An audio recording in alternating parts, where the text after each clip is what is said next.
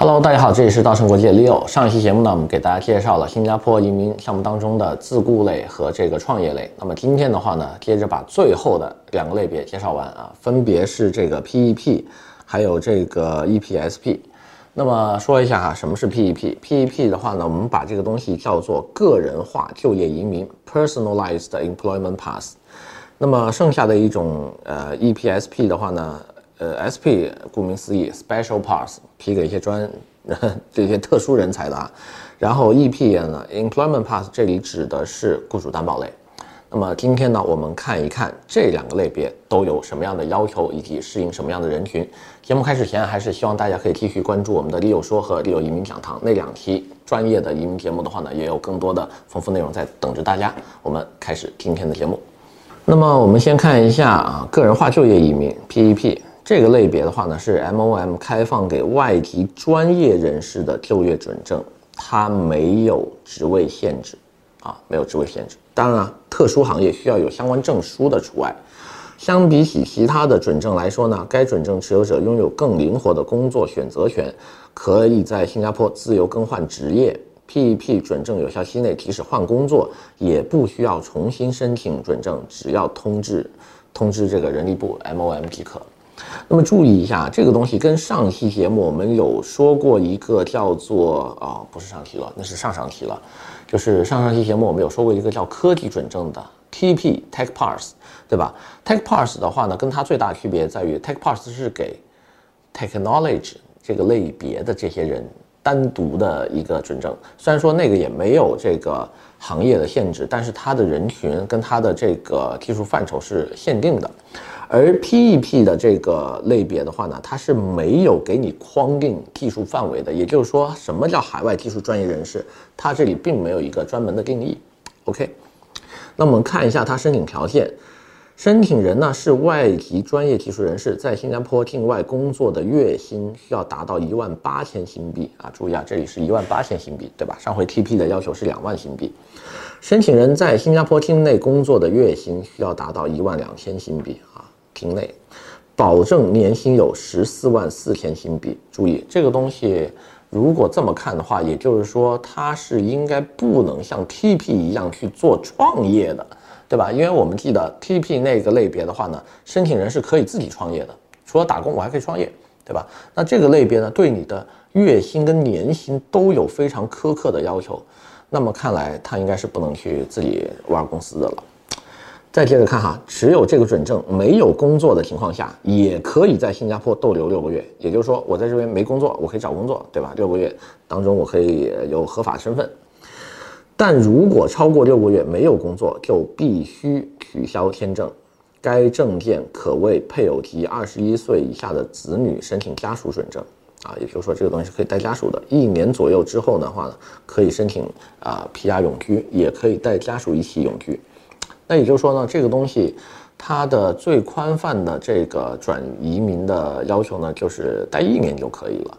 呃，所以看起来的话呢，这个东西它的灵活性确实比 TP 要高一些。除了不能自己创业，其他的，对吧？它的月薪的要求、年薪要求比都比那个低，并且的话呢，工作岗位并没有限制在啊所谓的高科技行业，对吧？只要是专业领域就是可以的。那么这个类别最需要注意什么呢？就这个类别需要注意的是，虽然说该准证是发放给海外专业技术人士，但什么是专业技术？MOM 没说呀，所以这个时候你得自行判断，对吧？你的岗位算不算专业技术？比如说我是一个端盘子、洗碗或者或者或者是扫地的，对吧？那我这个算不算专业领域？那这个东西的话呢，就得跟你的移民顾问好好商量一下了。那么最后呢，我们来看一下第八类：新加坡雇主担保 SP 和 EP。SP 呢叫做呃这个 Special Pass 是给外国中级技术雇员提供的工作准证，EEP 呢 Employment Pass 是给外国专业人员，比如管理层高管或者专业职位提供的工作准证。所以这两个东西呢有一点点的区别。SP 的工作呃准证要求第一大专以上的学历啊，并且呢新加坡本地公司聘请通知。并且呢有两千五百新币以上的月薪啊，这就是 SP 了。那可能是一个特定的岗位就行，就就这个东西可能很多时候它对你的这个专业领域或者是技术学历的要求不是特别高，但是呢，它对你的这个熟练的这个技能啊一些东西它有一定的要求。EP 的工作准证要求呢，本科及以上文凭，注意啊，EP 的要求是要高一些的，有至少两年的工作经验。新加坡本地公司的聘请提五千新币以上的月薪，所以 Employment Pass 看起来它的这个呃薪资的要求跟对人的要求可能会更高一些，所以 Special Pass 我把它看成是一个很特殊的一个特殊的这个工作准证，就是嗯。special 嘛，special 特殊，特别，对吧？那可能是这个人可能并不是特别优秀，或者是不是一个像前期说的 TP 那种高级技术人员，哎，但是呢，他可能能满足本地劳动力市场的某一些空缺，就非他不可。哎，这个时候把他请过来，对吧？因为看他的月薪要求并不是特别高。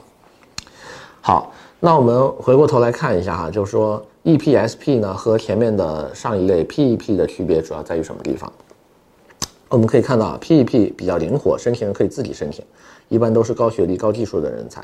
EPSP 呢，那都是得有雇主才行了，一般都是一对一的绑定关系。那么中间的话呢，是不大能换雇主的，一般对申请人的背景要求啊比较宽泛，主要看行业经验。那么 PEP 的话呢，对申请人有明确比呃并且较高的月薪和年薪要求，对吧？我们刚。